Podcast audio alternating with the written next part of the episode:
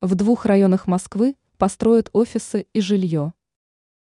Столичные власти по-прежнему выполняют работу, связанную с комплексным развитием территорий. Это создает благоприятные условия для проживания и деятельности столичных граждан. Как указывается в телеграм-канале мэра Москвы Сергея Семеновича Собянина, столичные власти решили приступить к комплексному развитию некоторых территорий. Отмечается, что данные территории находятся в районах Митина и Солнцева. По словам Сергея Семеновича, в указанных местах находятся дома, в которых отсутствуют условия для проживания. В скором времени вместо данных объектов появятся офисы, жилые дома, производство, а также другая недвижимость.